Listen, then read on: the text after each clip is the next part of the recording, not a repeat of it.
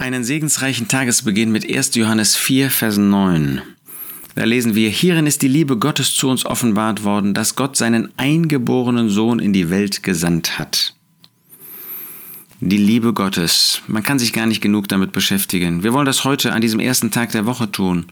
Aber wir wollen das nicht nur an dem ersten Tag der Woche tun. Wir wollen diese Liebe Gottes, die sich in Christus offenbart hat, nicht nur an den Sonntagen vor unseren Herzen stehen haben, wenn wir zusammenkommen, um das Brot zu brechen und zum Gedächtnis des Herrn zusammen zu sein.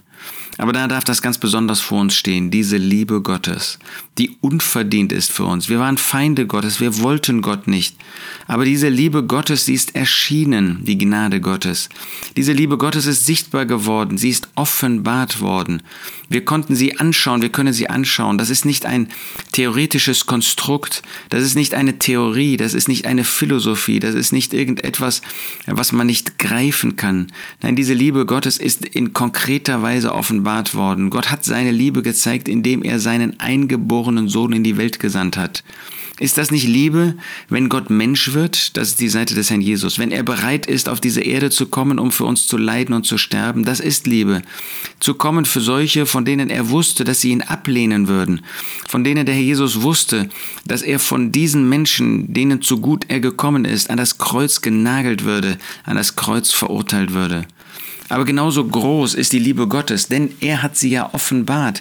Er hat das, was im Herzen Gottes war, sichtbar gemacht. Das, was wir bei dem Herrn Jesus sehen, das ist Gott unser Vater. So wie er gehandelt hat, so handelt Gott unser Vater. So wie er sich aufgerieben hat, hingegeben hat für uns, das ist Gottes Liebe und die Liebe unseres Gottes und Vaters. Deshalb er hat seinen eingeborenen Sohn, den der einzigartig ist. Es gibt keinen anderen, es gibt keinen zweiten, es gibt auch keinen ähnlichen, es gibt nur diesen eingeborenen Sohn.